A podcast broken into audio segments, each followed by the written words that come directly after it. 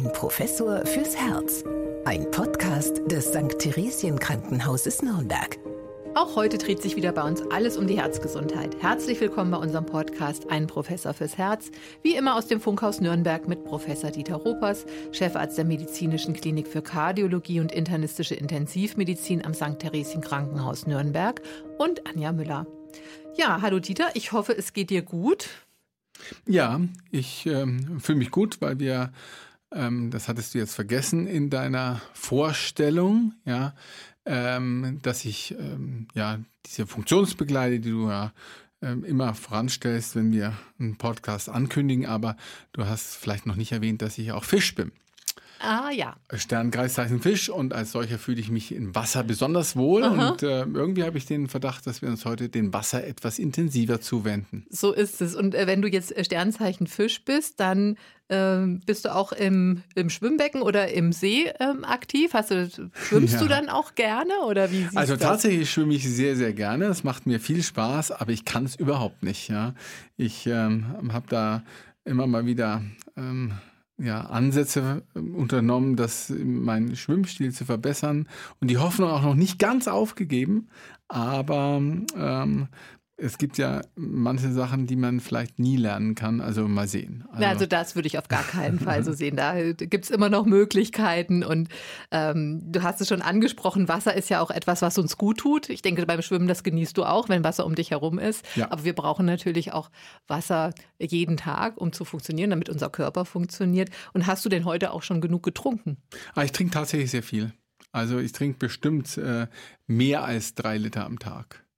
Es ist vielleicht nicht unbedingt reines Wasser oder Mineralwasser, aber Flüssigkeit habe ich mit Sicherheit. Also drei Liter habe ich mit Sicherheit. Wenn man alles zusammenzählt, äh, was ich so äh, trinke, dann sind es bestimmt drei Liter oder mehr. Aber das würde ja eigentlich über die äh, normale Empfehlung hinausgehen, wo man sagt, okay, man sollte so 1,5 bis 2 Liter trinken.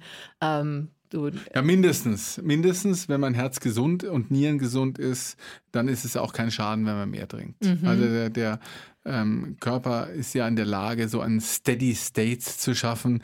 Wenn zu viel Flüssigkeit an Bord ist, dann gibt es einfach ab über den Urin. ja, genau. Mhm. Also das äh, zu viel Wasser geht auch, da sprechen wir nachher auch Ja. drüber.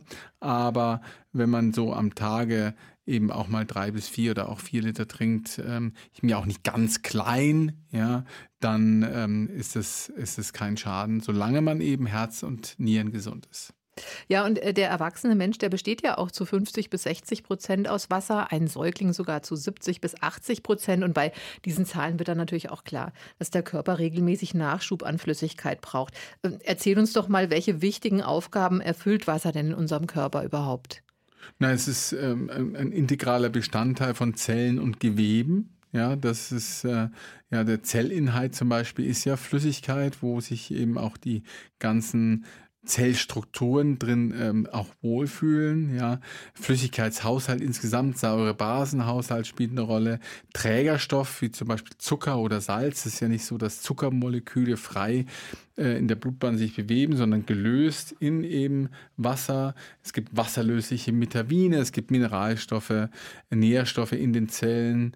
Ähm, es ist natürlich auch gerade jetzt im Sommer ein Kühlmittel durch das Schwitzen. Ja, ist ja der äh, Körper in der Lage, so eine ähm, Körperkerntemperatur ähm, über den Tag aufrechtzuerhalten.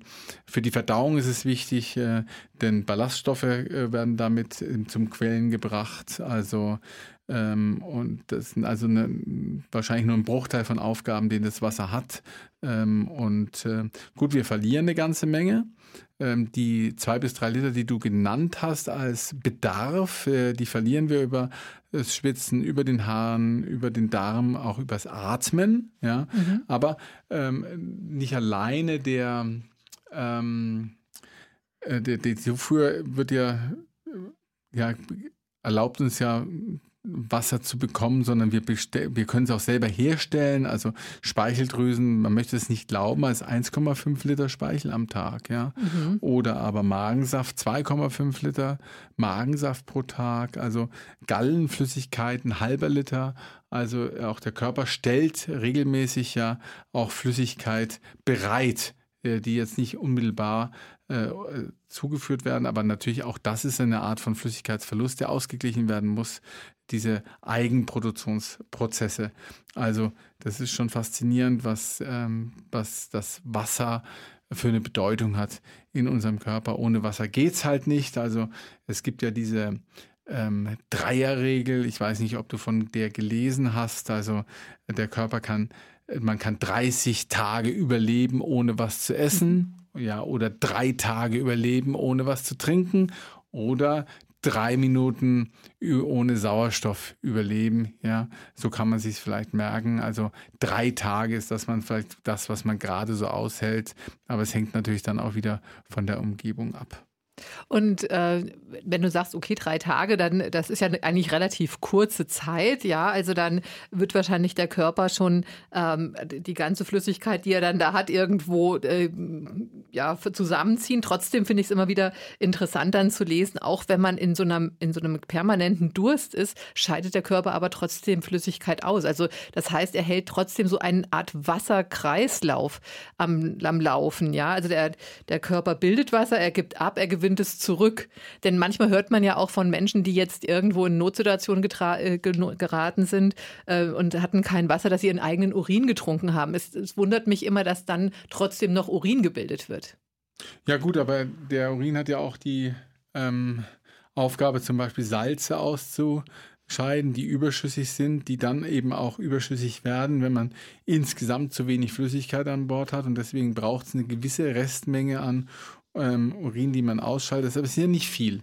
Wenn man wirklich am Verdursten ist, sind die Urinmengen natürlich deutlich, deutlich weniger, als äh, wenn man ganz normal so in den Tag hinein äh, sich bewegt. Ähm, und es hat ja auch seinen Sinn. Also ähm, tatsächlich ist es so, Austrocknung führt schon zu einer deutlich eingeschränkten Urinproduktion. Die, das Krankheitsbild der Austrocknung, der Exikose, äh, wie wir es ja im Sommer häufiger sehen, gerade bei unseren betagten, hochbetagten ähm, Mitmenschen, die vielleicht auch in, im, ja, im Seniorenheim, Pflegeheim leben, äh, die sind ja, das ist ja auch dadurch gekennzeichnet, dass eben die Nierenfunktion sich deutlich verschlechtert hat.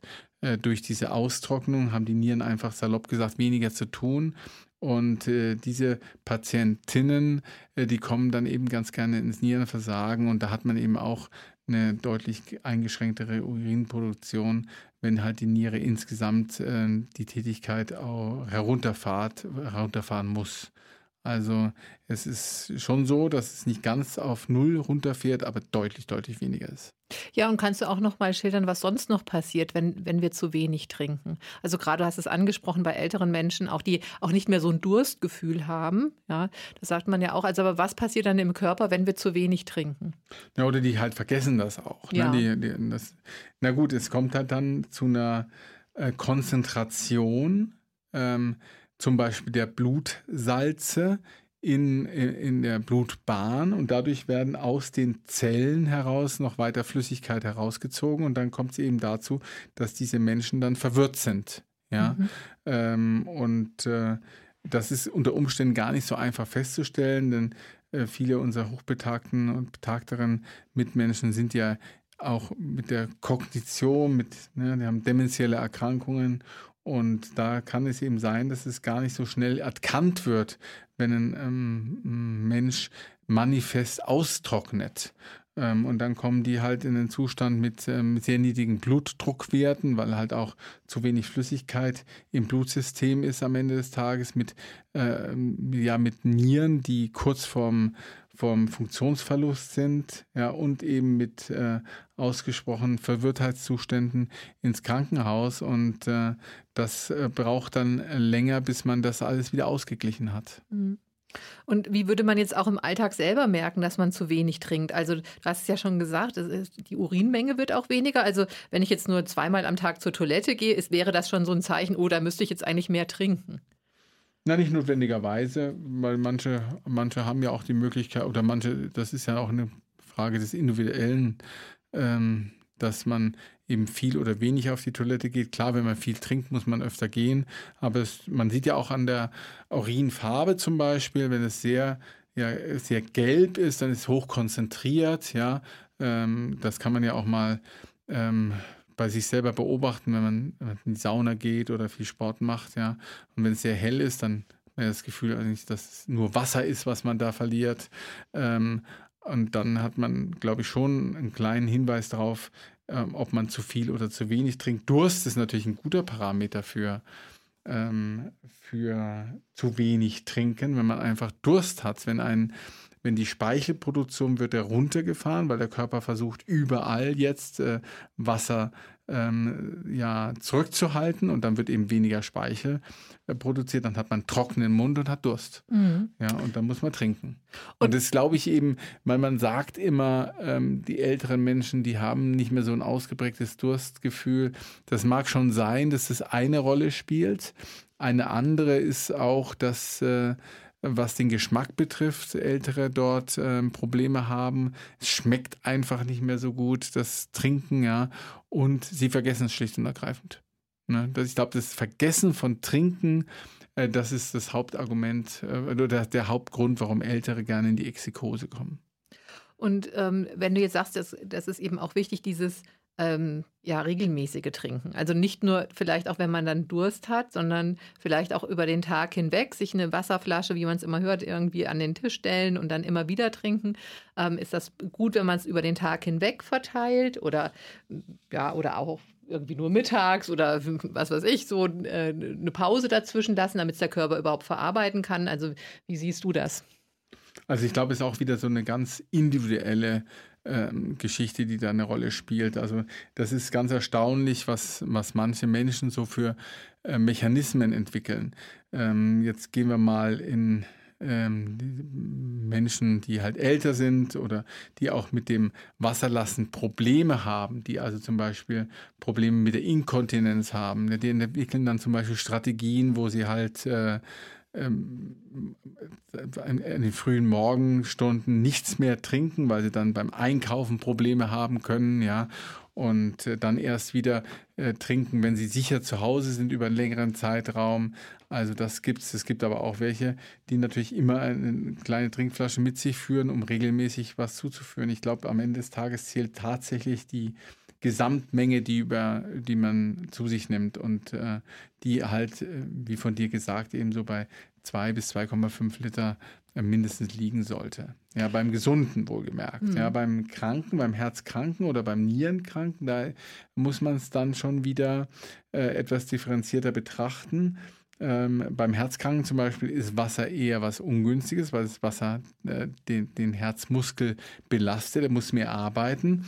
Auf der anderen Seite, äh, bei den Nieren ist es ja so, die wollen was zu tun bekommen.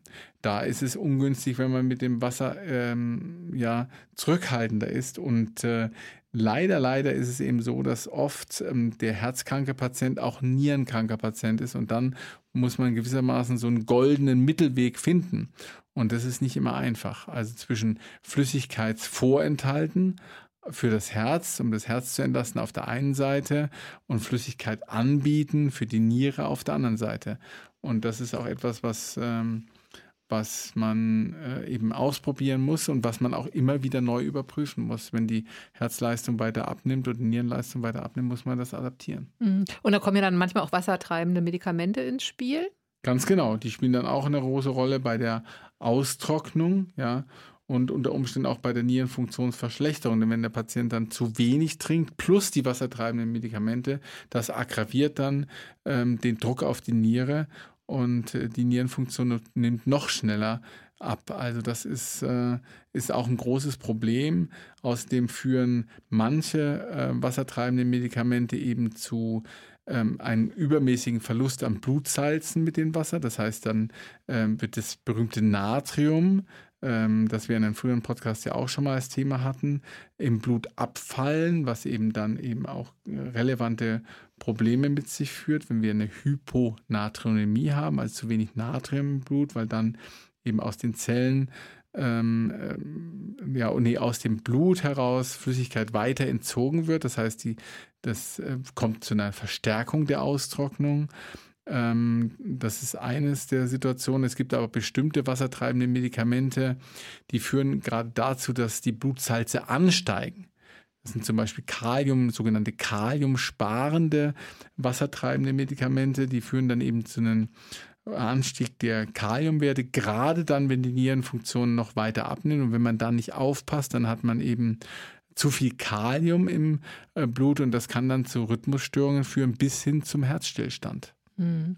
Also das äh, scheint dann relativ schwierig zu sein, dann für sich auch selber dann diese, diese Balance zu finden. Also Beim Gesunden ist es eigentlich kein Problem. Der Gesunde titriert sich da ganz gut ein. Das äh, macht der Körper, das machen die Nieren eigentlich äh, ganz natürlich.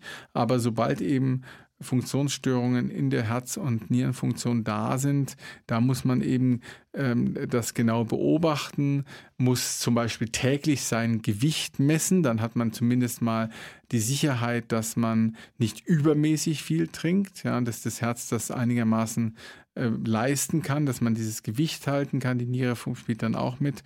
Das ist einmal wichtig und das gelegentlich natürlich auch ähm, ähm, der Arzt, die Ärztin Laborkontrollen macht, weil man über die Laborkontrollen natürlich auch auf die Qualität des Wasserhaushaltes, also des Flüssigkeitshaushaltes, Rückschlüsse ziehen kann. Mhm. Also das ist dann schon erforderlich. Immer dann, wenn, wenn Dinge nicht mehr so gut funktionieren, muss man einfach genauer hinschauen. Ja, und man trinkt ja aber auch nicht nur Wasser den ganzen Tag. Also das sind ja auch zum Beispiel, da tauchen in diesem Zusammenhang immer wieder Fragen auf, die ähm, häufig gestellt werden. Also zum Beispiel bei Kaffee. Ja, wenn man auch Kaffee trinkt, entzieht der Kaffee dem Körper Wasser oder kann man die Tassen Kaffee am Tag zur Flüssigkeitsbilanz dazuzählen? Ist also man sollte die, ähm, die den Kaffee zur Flüssigkeitsbilanz hinzuziehen, so das sagen die Fachgesellschaften.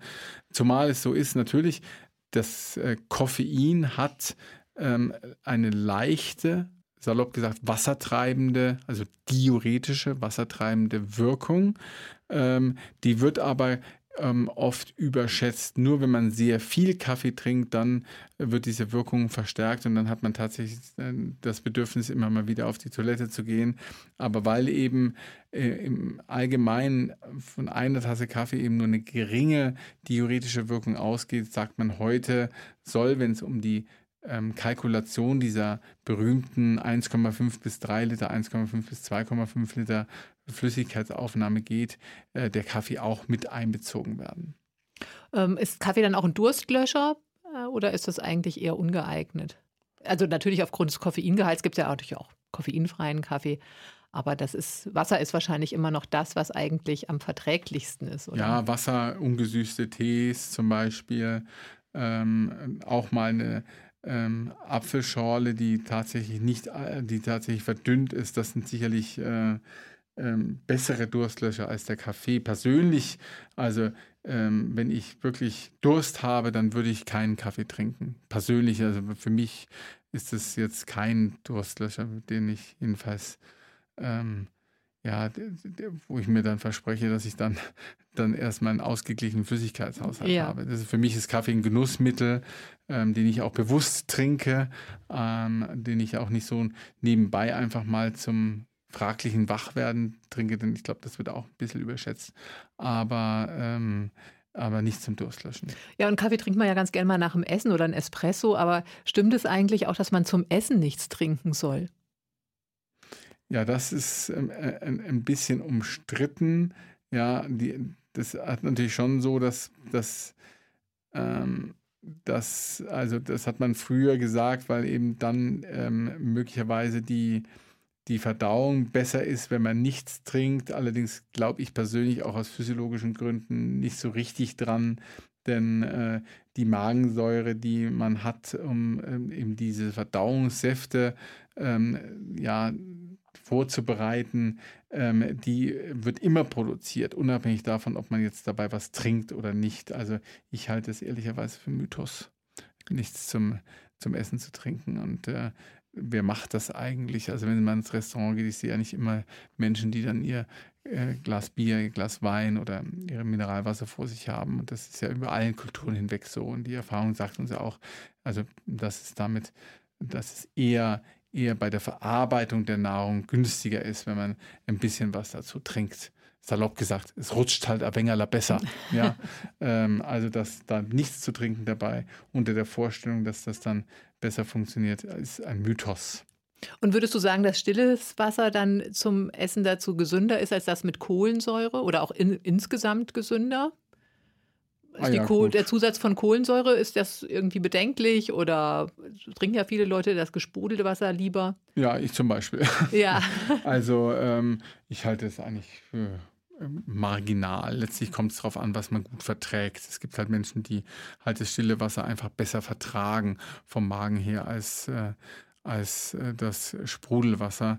Aber ich muss zugeben, dass mir das Stille einfach nicht schmeckt. Ich bin ja. einfach spritzig. Mhm. Ja. ja. ich bin auch gerne lieber spritzig unterwegs.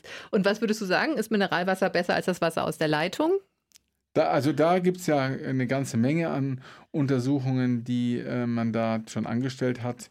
Tatsächlich enthält das äh, ähm, Leitungswasser ja auch wie das Mineralwasser neben äh, Natriumchlorid und anderen Dingen auch äh, äh, Spurenelemente und Mineralien. Also der Unterschied ist, glaube ich, äh, marginal. Also ich glaube, es macht tatsächlich keinen großen Unterschied, ob ich jetzt äh, Meerwasser, äh, ob ich jetzt Leitungswasser oder Mineralwasser trinke, außer für den, für den Geschmack. Ja, ich gebe schon zu, dass ich Leitungswasser nicht gut trinken kann, weil es halt für mich wirklich ganz und gar keinen Geschmack hat, während das Mineralwasser, wenn es spritzig ist, eben auch schon so ein bisschen einen anregenden Effekt hat, jedenfalls für mich. Ja. Aber wenn man es jetzt rein wissenschaftlich sieht und das geblindet untersuchen würde, glaube ich, kommt man auf keine Unterschiede. Mhm. Und man muss natürlich auch sagen, das Leitungswasser ist auch ähm, bei weitem preiswerter als das Mineralwasser. Das also, das stimmt natürlich. Sehr ähm, billige Mineralwasser äh, sind immer noch teurer als das Leitungswasser. Auf der anderen Seite, ganz interessant, die Stiftung Warentest macht ja immer mal Studien zur Qualität von verschiedenen Mineralwassern und ähm, ähm, da ist es so, dass äh, üblicherweise in den letzten Jahren, ich habe das immer in Vorbereitung auf den Podcast hier mal, mal angeschaut, die ganz billigen Mineralwasser am erstaunlichsten abgeschnitten mhm, haben. Ja, mhm. Gegenüber den richtig teuren mhm, ja, hatten die die besten Ergebnisse. Ja. die waren am, am nächsten dran auch am, am Leitungswasser. Ne? Ja, und man muss auch sagen, das Leitungswasser ist ja auch das bestüberwachteste Lebensmittel in Deutschland. Das wird also so oft überprüft, dass da wirklich nichts drin ist. Und ähm, ich weiß nicht, ob du weißt, wie viel ein Kubikmeter äh, Leitungswasser im Moment hier in der Region kostet. Das sind 1000 Liter. Was meinst du? Oder mich überfragt. Ja, das, das ist 2,28 Euro. Also da 1000, 1000 viele, Liter. Sehr viele Mineralwasserflaschen. Äh, Allerdings, das finde ich eben auch, ja. Also ein Liter ja. Wasser kostet weniger als ein Cent. Das müssen wir uns auch immer mal so ein bisschen vor Augen führen, was eigentlich Wasser für einen Wert hat und wie viel wir dafür bezahlen tatsächlich.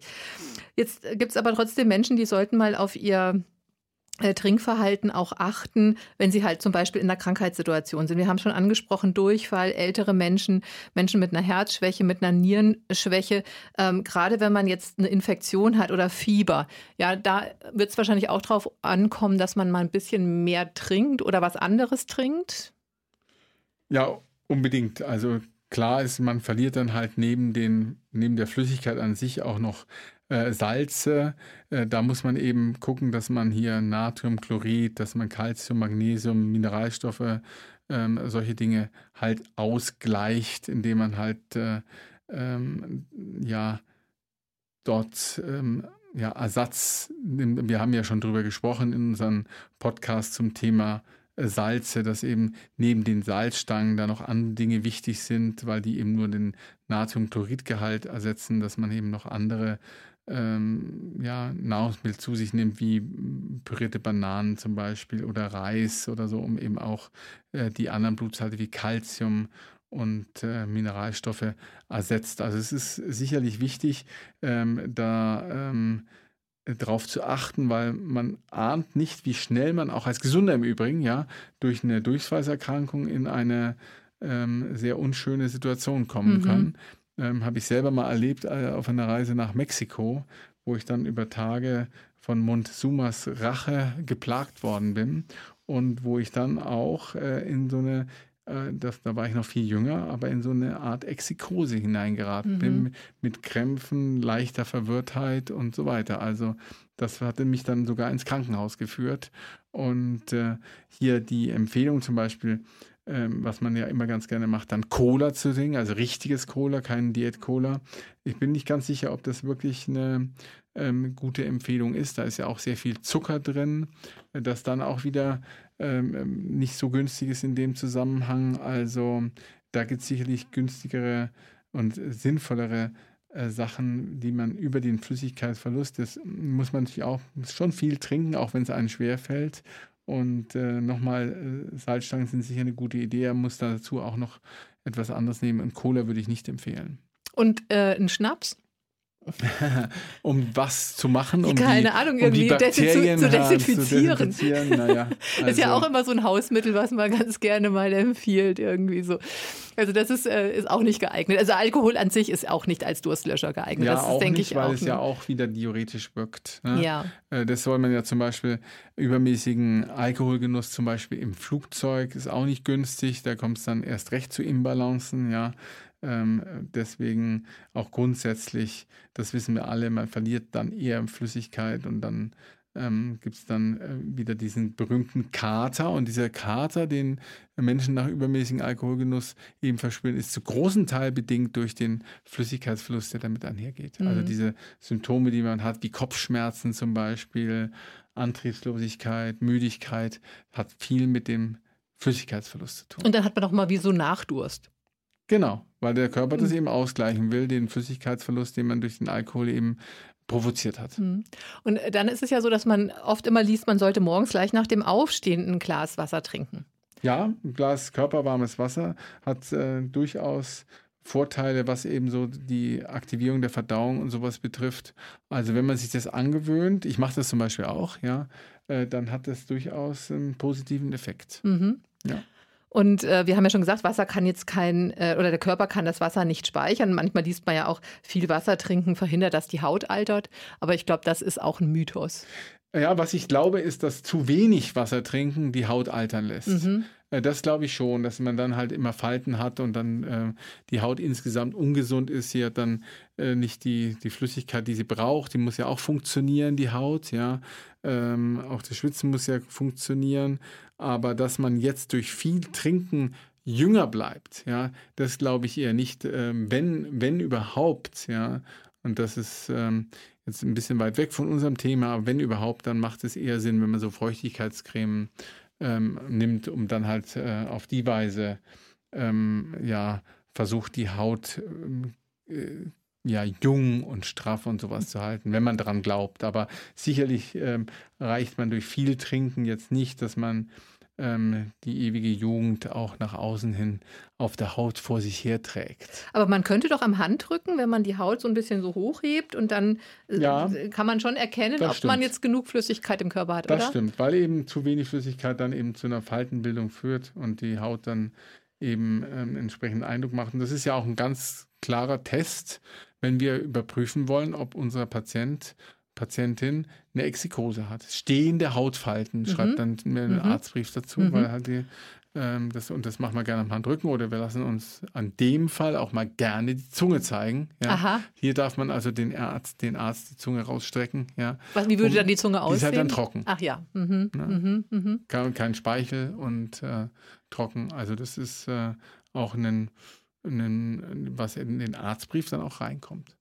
Also da, eine der wenigen Fälle, wo der Patient auch noch so richtig angefasst wird. Ja, naja, gut. Also das ist jetzt eine äh, fast schon ein bisschen böse äh, äh, Bemerkung, ein kleiner Seitenhieb, dass wir Ärztinnen und Ärzte an die die Patienten nicht mehr untersuchen, nicht mehr richtig untersuchen. Nee, also, das meinte ich nicht, aber man verlässt sich ja dann oft immer irgendwie so auf Laborwerte oder, oder irgendwelche ja, medizinischen stimmt. Geräte oder irgendwas, ja. aber man kann es eigentlich auch durch einfache Sachen, jetzt wie du das auch sagst, Zunge oder Handrücken eigentlich auch erkennen. Ganz ja. genau. Das genau. kann man erkennen und äh, der, so der altgediente Hausarzt, die Hausärztin, die seit vielen Jahren ihren Job gut macht und die auch viel gesehen hat und ihre Patienten kennt, die erkennt natürlich auch relativ schnell, ob jemand eben exekiert ist oder nicht. Ja. Ja, vielen Dank, Dieter, wieder für deine ausführlichen Erklärungen, diesmal zu Herz und Wasser. Und zum Schluss sollten wir uns auch vor Augen führen, dass ein Viertel der Menschheit gar keinen Zugang zu sauberem Trinkwasser hat. Und jeder sollte sich wirklich glücklich schätzen, der einfach den Hahn aufdrehen kann und zu jeder Tages- und Nachtzeit dieses wunderbare Wasser zur Verfügung hat. Das ist nicht in, also in vielen Teilen der Welt ist das überhaupt nicht selbstverständlich. Und auch wir müssen natürlich auf unser Grundwasser Acht geben. Jetzt hat es diesen Sommer zum Glück mal viel geregnet. Da hoffen wir auch, dass da viel im Grundwasser äh, gelandet ist. Ähm, also ein kleiner Appell von uns zum Schluss zu, für diese Podcast-Folge.